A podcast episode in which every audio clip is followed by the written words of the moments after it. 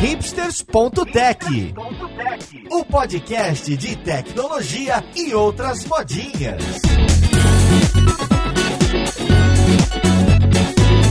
Olá, caríssimo ouvinte, seja bem-vindo a mais um episódio do seu podcast favorito. Esse aqui é o hipsters.tech, meu nome é Paulo Silveira e hoje a gente vai falar sobre startups, inovação e ambientes de trabalho e de apoio para essas empresas. Hoje a gente vai falar sobre Google for Startups, então vamos lá podcast ver com quem que a gente vai conversar. Música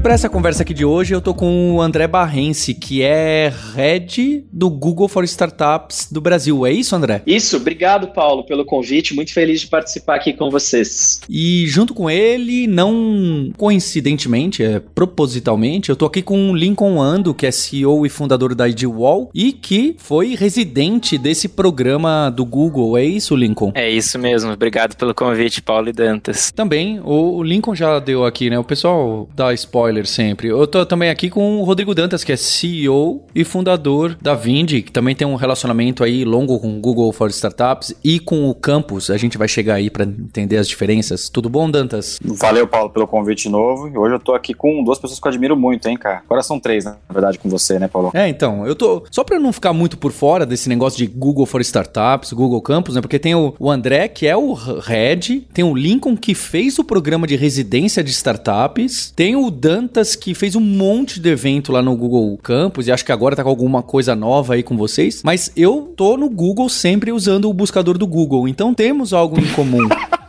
Com certeza. Já, já deu match. Deu match? Valeu, né? Minha participação faz sentido. Legal. André, então, para começar essa conversa, você pode explicar um pouco o que, que é Google for Startups e até, porque quando eu vim aqui para esse programa, eu tava com aquela coisa na cabeça que muito ouvinte tá. Ah, eu ouvia falar Google Campus, que o programa de startup do Google chamava Google Campus. O que, que é o Campus? O que, que é o Google for Startups? E, no geral, o que, que você e esse programa faz? Legal, Paulo. Acho que é uma ótima pergunta para a gente começar esse papo. Então, então, como você falou, né? Eu sou o head do Google for Startups aqui no Brasil e na América Latina. E a gente começou aqui no Brasil, de fato, há quatro anos atrás, com a abertura de um espaço físico, que é o campus. É, então, é um espaço físico que momentaneamente está fechado pelas questões de distanciamento social e como resultado né, dessa pandemia da Covid-19. E ele foi, de fato, o primeiro, a primeira iniciativa que o Google for Startups teve aqui no Brasil. Naquele momento, acho que é legal da gente lembrar, haviam poucos espaços, né, como o campus, salvo engano, na época só existia ou tinha acabado de ser lançado o Cubo, mas havia essa percepção que ele era um ponto de encontro importante para a comunidade de startups de São Paulo e do Brasil. E aí eu faço um parênteses, né? O campus quando veio para cá, ele foi mais um campus que a gente abriu no mundo, já existiam cinco. A gente foi o sexto campus a ser aberto pelo Google no mundo. E de fato a gente acredita, né, que os empreendedores precisam precisam sim né, de um ponto de encontro. A gente fala muito nos ecossistemas e cidades que são normalmente melhor ranqueadas entre as melhores cidades para startups, que a gente precisa sempre estimular um aspecto importante que é a densidade de empreendedores e de startups. E aí o espaço físico ele ajuda muito a fazer isso. Então, iniciativas como eu falei, né, do campus e do cubo, e depois vieram outras como o Habitat, e aí depois vieram várias outras iniciativas para o mercado, são importantes e continuam sendo importantes por esse motivo. Mas é claro que eu sempre também disse que o espaço físico pode ser a coisa mais visível de quando a gente pensa no trabalho com as startups, mas ele é um elemento de vários outros que eu acho que são tão importantes ou até mais importantes do que propriamente o espaço físico. Então, quando eu era perguntado, ou sou perguntado até hoje, eu falo que o mais importante não é o campus, é o que acontece dentro dele. E aí acho que ao longo dos últimos quatro anos, o Google for Startups foi de fato ampliando, né, para além dessa essas paredes do espaço físico. É, hoje a gente já tem mais de 240 startups que passaram por programas do campus e recentemente, né, com o fechamento do espaço, tudo passou para um formato digital. Então, acho que isso é mais uma prova ou reforça o argumento de que o espaço físico é importante, mas ele não restringe de maneira nenhuma o que o Google faz pelas startups e pelo ecossistema e que também o ecossistema ele não se resume aos espaços físicos nem de suporte às startups, tampouco pouco dos escritórios das startups, né? Então, eu acho que o campus ele tem um valor importante. A gente tem muita história que nasceu no campus, que cresceu no campus, mas eu acho que a nossa atuação é para além das paredes do espaço físico para a gente ajudar startups ao redor do Brasil inteiro. Curiosamente, acho que o Lincoln está aqui, ele acho que é uma das startups que começou ali no espaço. Eu acho que tem, de fato, muitas startups como a IDWall que tiveram ali o campus como um ponto de partida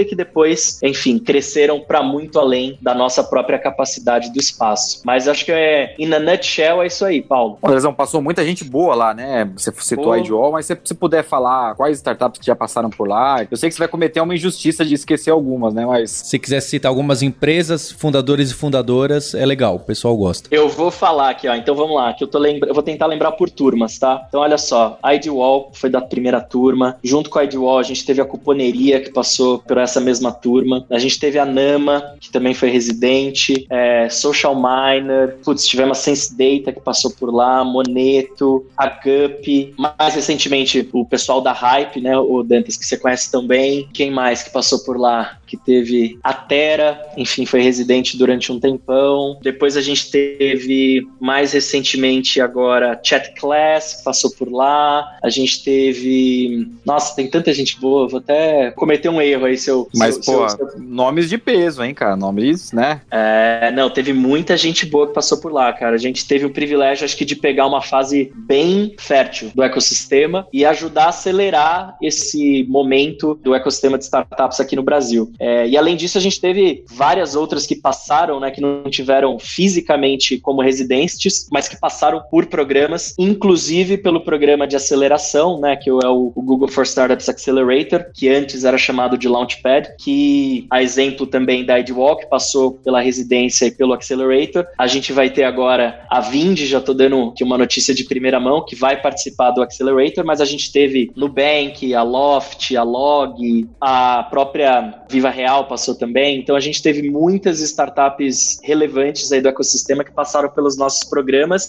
ou foram residentes do campus. Ô André, é, a gente participou muito do Google Campus, acho que a gente nasceu praticamente junto com o Google Campus, né? A pois é, é fato. Aliás, parabéns, né? Foi recentemente aí o aniversário de quatro anos da IDWall. Obrigado, do campus também, né?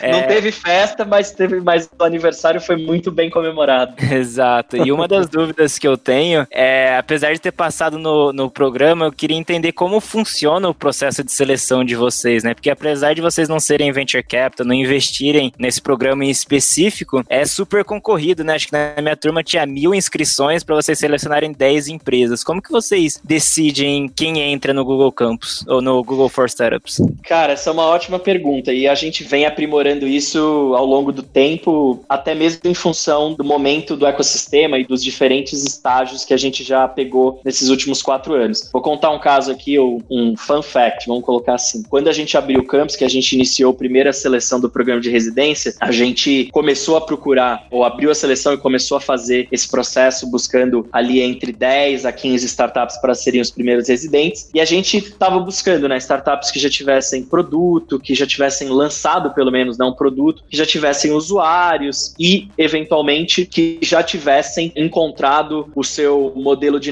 negócios. Entre essas mais de mil inscrições que o Lincoln acertadamente é, lembrou aqui, quando a gente chegou na etapa final, a gente fez né, um, um, grupo ali de mais ou menos umas 50 startups, e aí a gente sempre teve pessoas, não só do Google, mas de fora participando da seleção. Eu vou falar um nome aqui de uma pessoa que participou de todas as, os comitês de seleção de residentes, só para ter, vocês terem um exemplo, que é o Manuel Lemos, que é da Redpoint. Então, o Manuel é um amigo de longa data e um, um dos caras que eu mais admiro aí no ecossistema. Ele participou de todas, inclusive da primeira. E na época eu lembro que a gente ficou muito na dúvida se a gente convidaria a Idwall para participar, porque vocês tinham de fato acabado de nascer, né, Lincoln? Sim. Vocês tinham, vocês deviam ter o quê? Dois meses, uma coisa assim. E eu lembro que a gente discutiu, a gente falou: olha, esse grupo de founders aqui vai com toda certeza encontrar um caminho para desenvolver o que eles estão falando que eles querem fazer, né? Então, assim, a gente sabe que muito provavelmente o produto, o modelo de negócio, vai se ajustar, mas esse grupo de fundadores aqui tem experiência e tem complementariedade para fazer isso dar certo. Então a gente sempre brinca, né, que a Idwall foi entrou ali no, nos 45 minutos do segundo tempo é, e acho que é uma das startups que a gente tem o maior carinho e acho que o maior orgulho de ter trabalhado e de fazer parte dessa história do campus e do Google for Startups. Mas para amarrar a resposta à sua pergunta, eu acho que ao longo dos anos a gente foi também ajustando esse processo. É, acho que no princípio, Lincoln, a gente pegava, como eu falei, né, startups que já tinham produto, que já estavam ali começando a rodar, mas hoje eu acho que a gente passou já para um outro momento e a gente entende que onde a gente mais aporta valor são para as startups que estão já em estágio de crescimento, então que já passaram ali por aquele primeiro momento de encontrar product market fit, que já tem clientes, já tem receita e que estão prontas para dar um próximo salto de crescimento. Então, a gente tende a trabalhar com startups que já receberam investimento, é, startups que já têm um número determinado de clientes e também startups que a gente de fato acredita que tem um potencial de ajudá-las, seja com os produtos do Google ou com as tecnologias que o Google pode disponibilizar. Porque no final das contas, eu falo que um dos maiores ativos ou valores que a gente tem é justamente essa conexão com uma companhia como o Google e com a expertise que existe como parte desses times que fazem parte do Google. Então, eu diria que a gente adaptou esse foco de seleção e o tipo de startup ao longo do tempo, mas eu acho que de fato continua sendo difícil participar dos programas, mas eu acho que a gente aprendeu bastante também ao, com tantas startups que já passaram por nós, né? E do que, que consiste o programa? Porque a minha visão era, é claro, né, o espaço físico lá e você tem as interações e, e o networking, legal. Mas é óbvio que tem muita coisa. O que, que é o programa? Então, uma startup passou lá, tem lá cinco pessoas falando em voz alta numa mesa lá. Eu até perguntei, né, pra Camila, que foi quem colocou em contato aí, trouxe essa pauta. André, perguntei, o que, que o André faz lá? Ele fica lá, ele é o inspetor, ele dá, br dá bronca no Lincoln que tava falando alto e comendo em cima da mesa? O que que faz no programa? Quais são os passos e o objetivo de sair lá no final? Super importante essa pergunta. Eu começaria respondendo da seguinte forma, né? Eu acho que o programa, ou os programas que a gente faz no campus, eles, cada um tem um determinado foco ou atende a um determinado estágio, né, de startup. Eu vou falar aqui de dois programas específicos, né? Acho que o de residência e depois do Accelerator. O programa de residência é um programa, como eu falei, a gente tende a trabalhar com startups que, enfim, já tem ali produto, já começaram a de fato ganhar ou já ganharam tração e estão, obviamente, enfrentando desafios de crescimento, desafios de de fato acelerar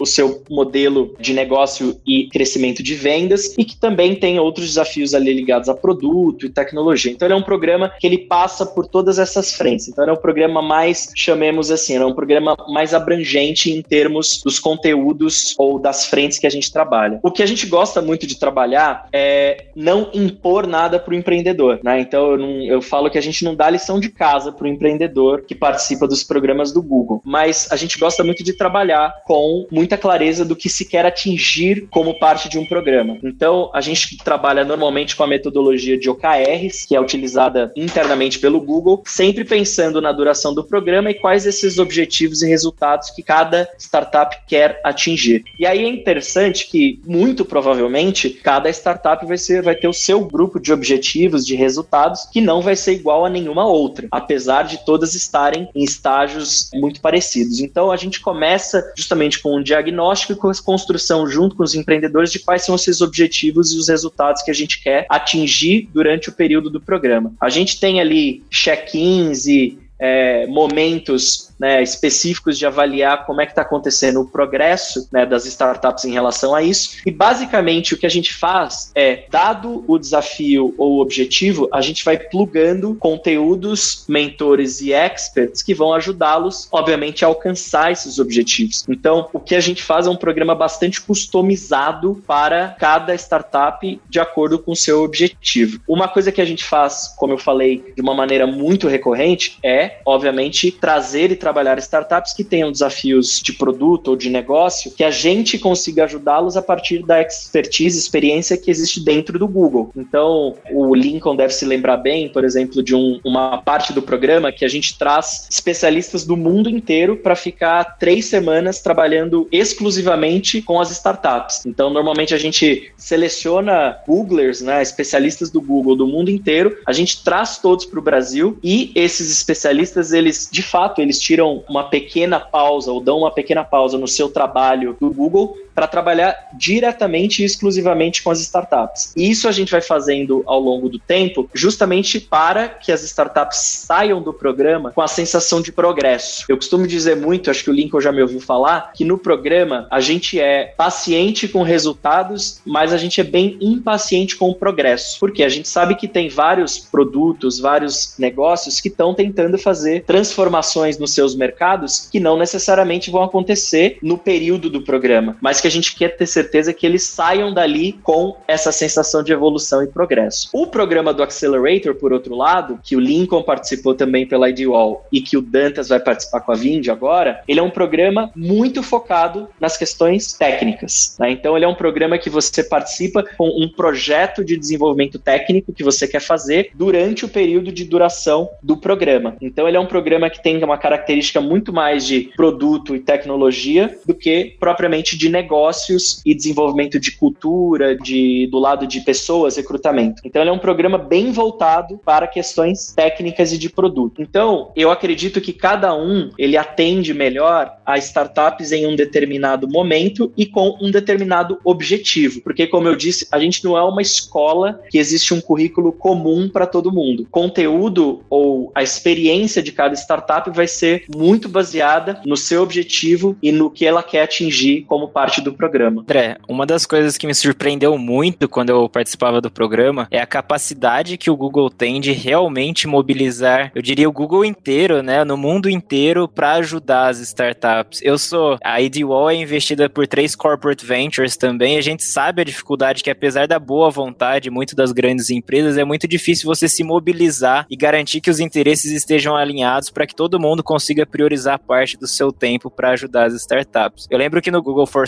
A gente participou do Launchpad, que você participou da turma 1, da turma 2. É, a gente foi para Israel num programa de CyberSec também de vocês. Ah, é verdade, verdade, Exato. esquecido. E só e, e, teve um exemplo muito legal recentemente que eu queria uma intro com um founder de uma empresa que foi adquirida pelo Google na Europa. Super long shot, mandei para vocês e no dia seguinte eu tava falando com esse founder. Então a capacidade de vocês conseguirem mobilizar as pessoas internamente, trazer mentores, mandar para Israel os, os aluminais de vocês é muito grande. Como que vocês conseguem fazer isso dentro de uma grande empresa? Claro, essa é uma excelente pergunta. Eu acho que de fato isso é, é um dos elementos assim mais que até hoje me causa uma certa surpresa ou um, um, orgulho, né? Eu acho que o Google inteiro ele tem como parte da nossa própria história e que se traduziu na nossa cultura, acho que uma, uma real conexão com o mundo dos empreendedores e consequentemente das startups, né? Então, acho que a própria origem do Google e depois a forma como a gente foi crescendo, né, que passou também pela aquisição de muitas empresas e consequentemente trazer para parte da estrutura muitos empreendedores e os seus times, eu acho que torna o Google um lugar extremamente aberto, receptivo e acho que com um desejo genuíno de se engajar com empreendedores. E aí, eu acho que, para além disso, eu acho que existe uma coisa que também diz respeito à questão da cultura e a forma como a gente comunica dentro do Google, que é muito difícil de você, de fato, ficar sem resposta para alguma pergunta ou para uma oportunidade que você coloca quando você, principalmente quando você fala que aquilo é uma necessidade de uma startup que você está trabalhando. Então, da mesma forma que o Lincoln falou aí da competição que existe para participar de um programa do lado das startups, quando a gente vai selecionar mentores internamente ao Google, existe uma competição também. Então, normalmente a gente fala, olha, um exemplo da IDWall. A IDWall é uma startup de São Paulo que trabalha com como criar confia relações de confiança na internet, principalmente pensando na questão de segurança segurança,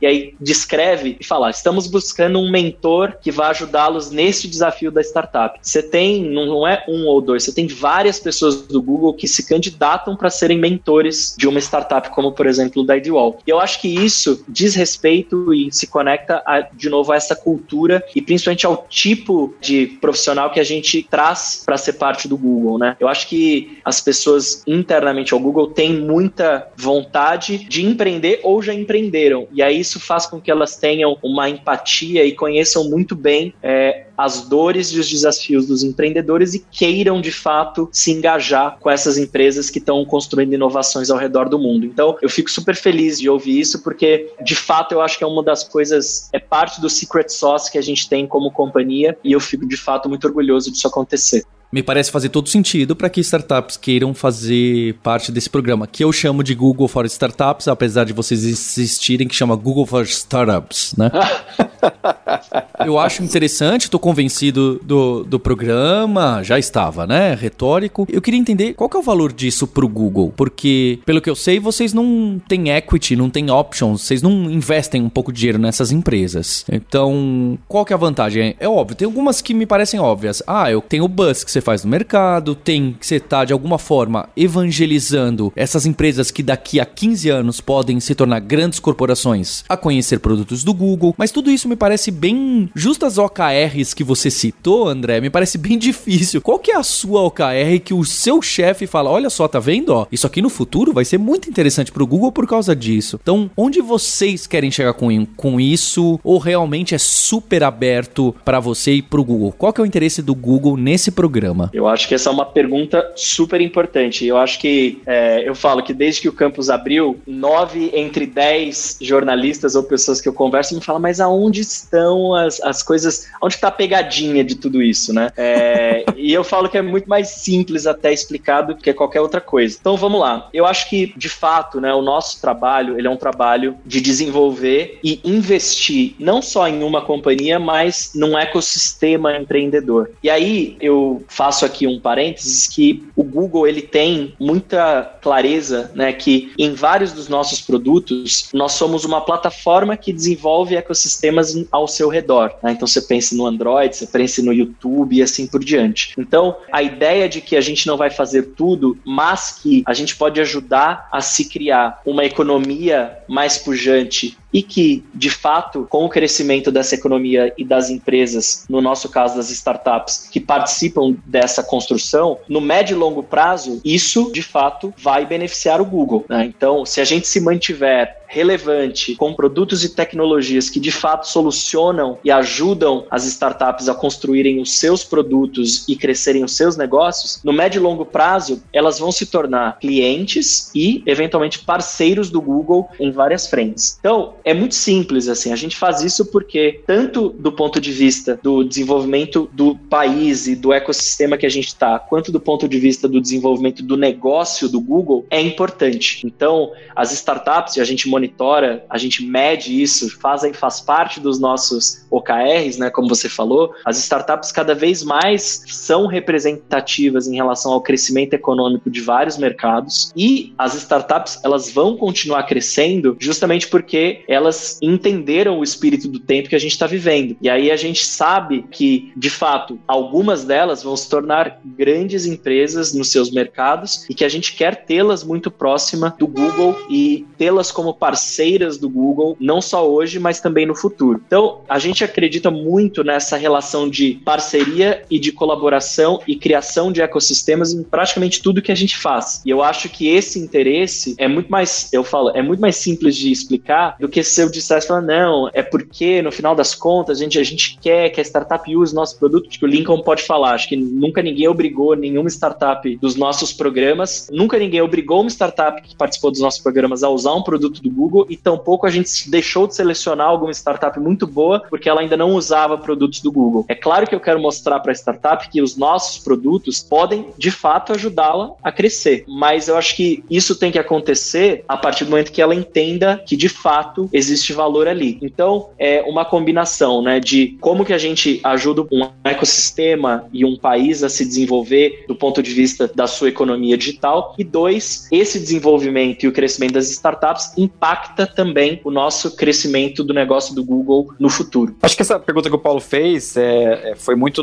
na, na, na, linha de que o Google chegou depois do, do boom daqueles coworkings, né? É, os bancos investiram em coworking, aí, putz, é um centro de inovação, aí quando a startup escrever, putz, mas tem que pagar aluguel, e o campus foi diferente, né? Não, aqui é gratuito, é outra proposta, acho que foi um pouco disso, assim. Super, super. Eu falo, tem vários modelos, né, diferentes, acho que o Lincoln e você, Dantas, devem ter interagido com muitas corporates, né, em muitos programas já na história da IDWall e da Vind. Eu acho que cada uma tem ali um objetivo e tem uma proposta de valor. Eu acredito que tenham de fato valor. No nosso caso, a gente, de novo, tem essa perspectiva de médio e longo prazo, porque a gente acredita que as startups no médio e longo prazo vão de fato gerar bons negócios e vão ter impacto importante no crescimento também do negócio do Google. Um dos exemplos interessantes que eu cito, né, como o André falou, acho que uma das coisas que mais me impressionou foi os termos e condições ali quando a gente precisava assinar, a gente mandou pro nosso advogado e ele respondeu: "Ó, oh, não tem nada para alterar, não, é só assinar mesmo". Super plain vanilla, super realmente transparente e realmente sem nenhum tipo de nada escrito em, nas entrelinhas ali. Mas como exemplo positivo, né, eu vejo que, por exemplo, a gente participou do Google Launchpad, a gente tem a nossa SDK Android e iOS. E como a gente teve muita ajuda do Google, por exemplo, para desenvolver a nossa SDK Android, é óbvio que a gente tem muito mais facilidade e aquilo acaba tornando a tecnologia melhor. Então, para mim, fica um exemplo claro de que, apesar de a gente ter ambas as plataformas, né, é, a gente acaba tendo um carinho muito especial pela Android, exatamente por ter esse suporte do Google, torna-se muito mais fácil utilizar as tecnologias do Google, assim como o Google Cloud Platform lá, GCP, né, que se torna muito mais fácil por você ter todo esse suporte, esse apoio dos experts, não só do Brasil, mas do mundo inteiro. Então isso é super legal mesmo. Isso cria uma relação de confiança muito grande, né? Então eu vou dar um exemplo, acho que o Lincoln trouxe dois exemplos aí, né? Tanto essa parte da SDK do Android quanto do GCP. Acho que no GCP, se eu não me engano, acho que foi inclusive a parte de reconhecimento de imagem, foi uma das coisas que vocês trabalharam no, na época do, do, do Launchpad,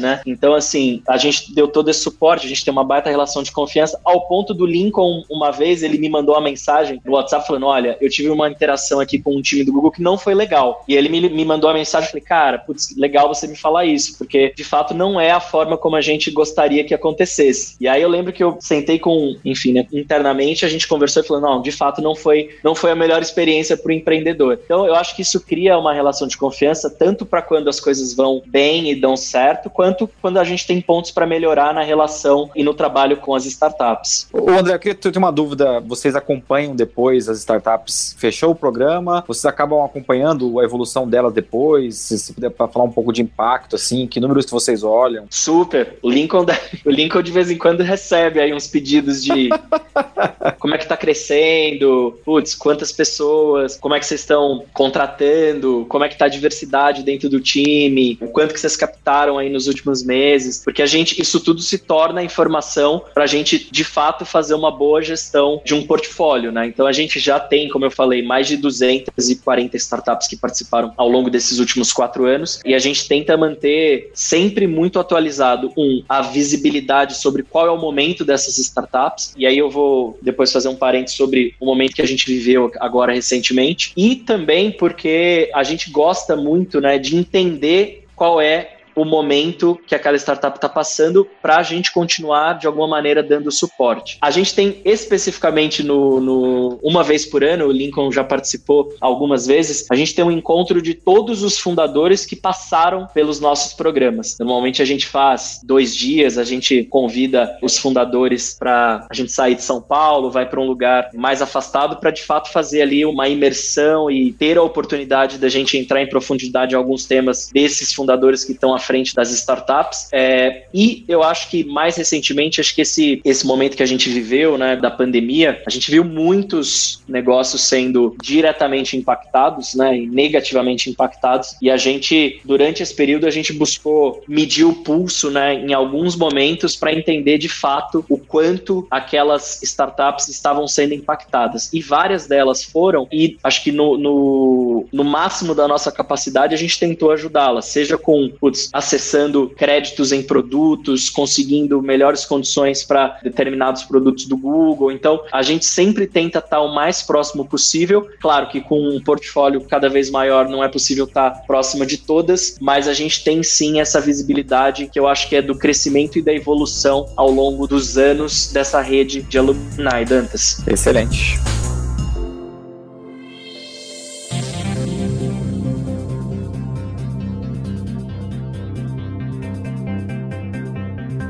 Uma das coisas que eu acho interessante de entender, acho que hoje é, você já viu milhares de empreendedores e empreendedoras e ajudou milhares de empreendedores e empreendedoras. Para você, qual que é os principais desafios para empreender no Brasil e os principais erros que os empreendedores cometem nessa jornada? Nossa, cara, acho que essa é uma pergunta tão importante porque, de fato, acho que a gente teve a oportunidade de analisar, trabalhar e também ajudar muitas startups startups, né? Eu acho que assim, um dos grandes desafios ainda continua sendo de a gente conseguir empreendedores que desde o princípio eles nasçam pensando de fato na resolução de um problema concreto, grande o suficiente, que ali eles pensam, a partir dali eles pensem uma solução que seja executável e que as pessoas queiram pagar, ou as pessoas ou as empresas, dependendo do seu modelo, queiram pagar por aquilo. A gente vê muitas startups morrendo, Lincoln, ali antes de encontrar product market fit, né? E eu acho que isso continua acontecendo, mas eu sinto muito essa,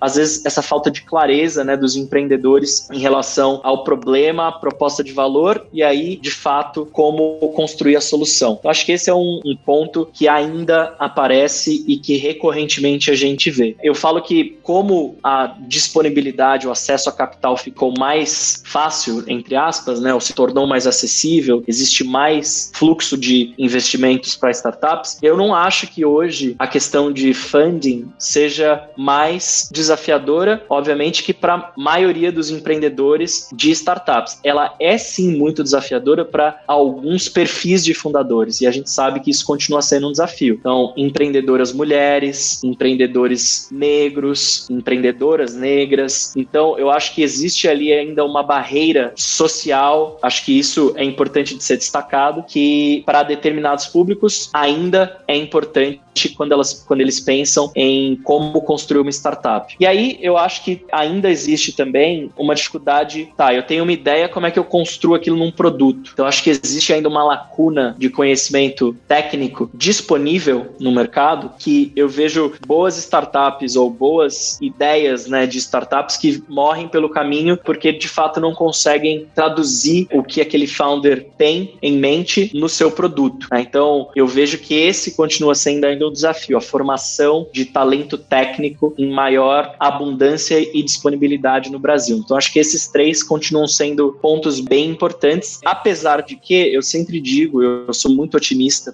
tive a oportunidade, tenho a oportunidade de estar trabalhando com o ecossistema de startups há muito tempo, que o momento que a gente vive e que, é independente da crise da Covid-19, é um momento muito oportuno né, para as startups, porque a gente está passando agora por uma onda quase que forçada de transformação digital digital que vai perpassar as empresas e também a vida dos usuários. Então, os usuários estão cada vez mais prontos né, e necessitando de consumir produtos, e aí a tecnologia vem como uma grande aliada e alavanca para isso acontecer. E as startups que estiverem bem posicionadas nesse momento vão de fato se beneficiar e ter uma oportunidade grande de crescer também. Então, a gente recentemente até lançou uma pesquisa, né, um estudo é, sobre o impacto da Covid-19 nos hábitos né, e nos volumes de busca e como é que isso se refletiu é, na percepção e, e, na busca de algumas startups específicas e a gente vê um crescimento bastante significativo. E também várias necessidades ainda não atendidas por startups, né, o que demonstra que existe também um campo de oportunidades de se empreender no Brasil. Mas eu diria que esses três pontos que eu falei anteriormente seriam os principais. Você focar na solução e não necessariamente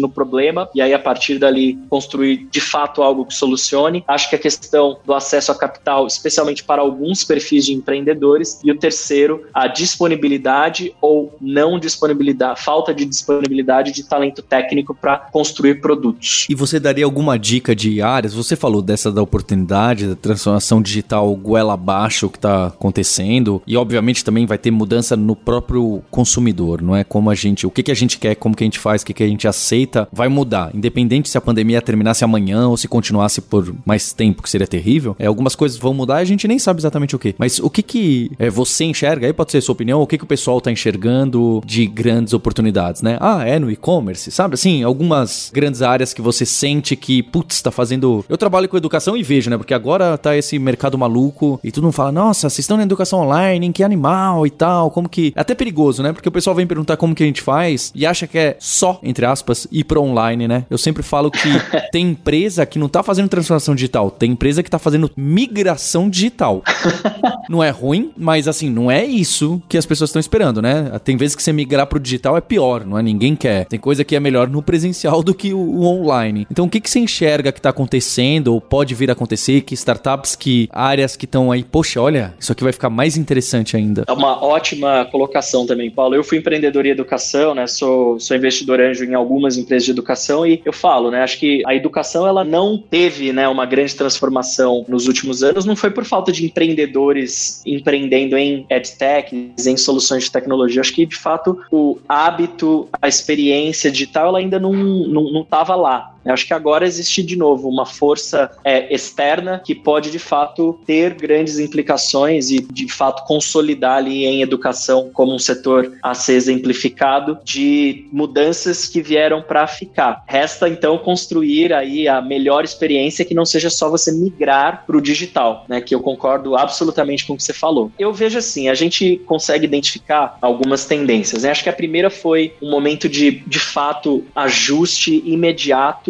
a uma nova realidade que não sabíamos e ainda não sabemos exatamente por quanto tempo permanece, mas que era necessidade ou você buscar como atender algumas necessidades, né? Então a gente trouxe ali nesse estudo alguns exemplos de coisas muito claras, né, como toda a parte de deliveries, comida, bebida, acesso a determinados tipos de serviços que no momento do distanciamento social praticamente se tornaram serviços essenciais. Né? Então a gente viu um movimento muito claro disso. E aí, a forma ou a força com que isso permanece ao longo dos próximos meses, eu acho que também vai depender do desdobramento dessa crise de saúde que a gente ainda está vivendo. A outra foi, de fato, esses momentos ou essa adaptação de novos hábitos a esse período, né, ou durante esse período. Um exemplo que você trouxe muito bem aí foi esse de, por exemplo, educação, né? A gente identificou muitas buscas e muitas, é, muitos usuários que de fato começaram a querer consumir conteúdo e desenvolver habilidades a partir de conteúdos digitais, é não só de educação básica, mas vários outros tipos de skills. O quanto isso vai se manter, eu não sei. Eu particularmente acredito que a gente vai chegar um patamar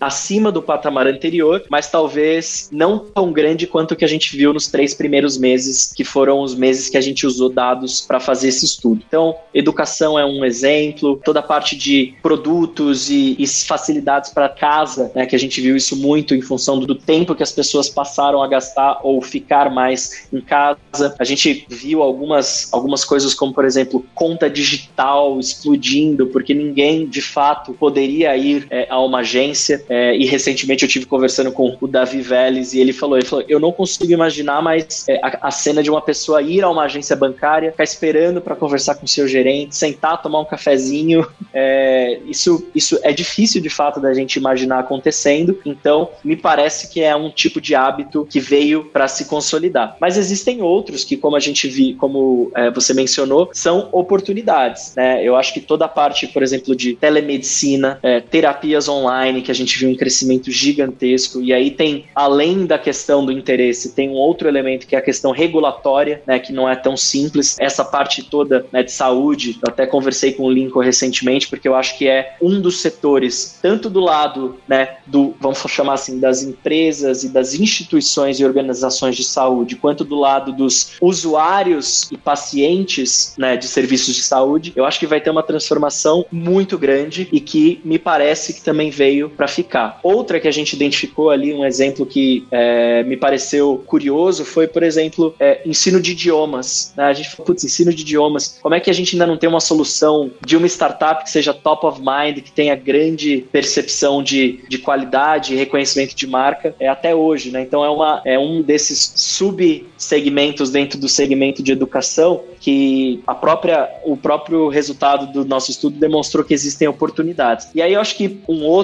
né, que o Dantas conhece tão bem aí, é toda a parte de serviços financeiros, que eu acho que vai passar por uma nova onda de inovações, é, porque de fato a gente percebeu, apesar de todo o avanço e das inovações que a gente viu acontecendo nos últimos anos, tem espaço para muito mais coisa ser transformada. Então acho que esses são alguns dos exemplos que eu dou e acho que alguns que são quase que subjacentes ou que perpassam tudo isso são as coisas que, enfim, muito provavelmente ninguém vê, mas que são importantes para que a experiência do usuário seja muito boa e principalmente segura, né? Como por exemplo toda a parte né, de identidade digital que o Lincoln conhece melhor do que melhor do que ninguém, de cibersegurança para você de fato é, ter tranquilidade de continuar cada vez mais consumindo e interagindo nesse mundo que vai ser mais digital. Então, eu vejo algumas dessas áreas como áreas de grande potencial. E aí, desculpa eu me estender tanto, mas acho que é porque a pergunta é interessante e as possibilidades são muitas. André, então, para quem tá ouvindo a gente, que tem aquela ideia maluca e quer fazer uma startup e entrar nessa roubada, é, quais são os passos? O que, que tem de conteúdo para ler, entender o programa de vocês para fazer a inscrição ou se é a época, se não é a época adequada. É, quais são os próximos passos para entender um pouco mais do Google for Startups?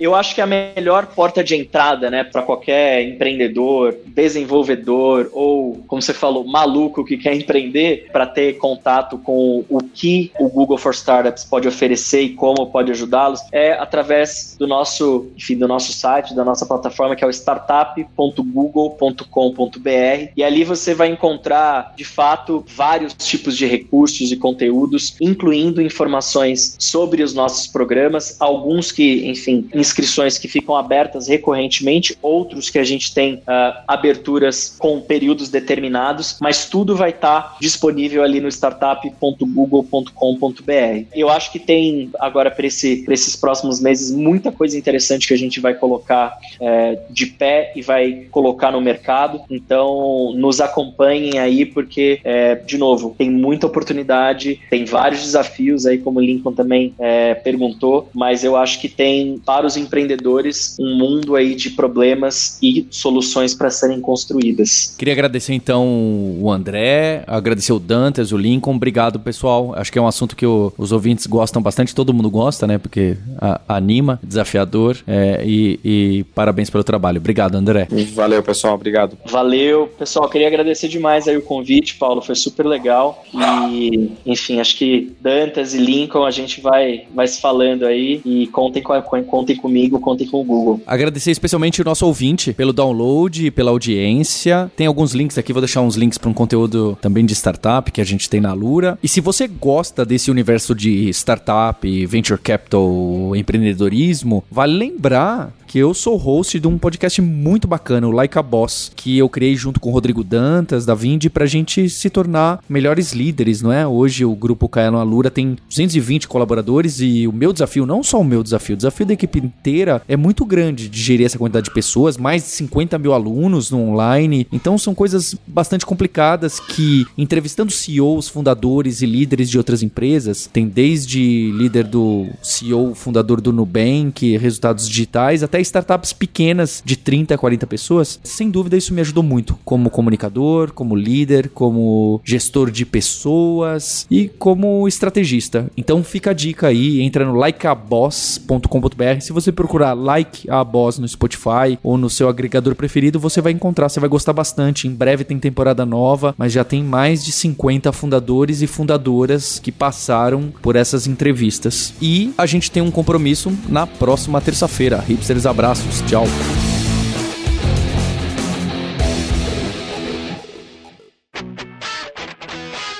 Você ouviu o hipsters.tech, produção e oferecimento alura.com.br, cursos online de tecnologia e Kaelon, ensino e inovação. Edição Radiofobia, podcast e multimídia.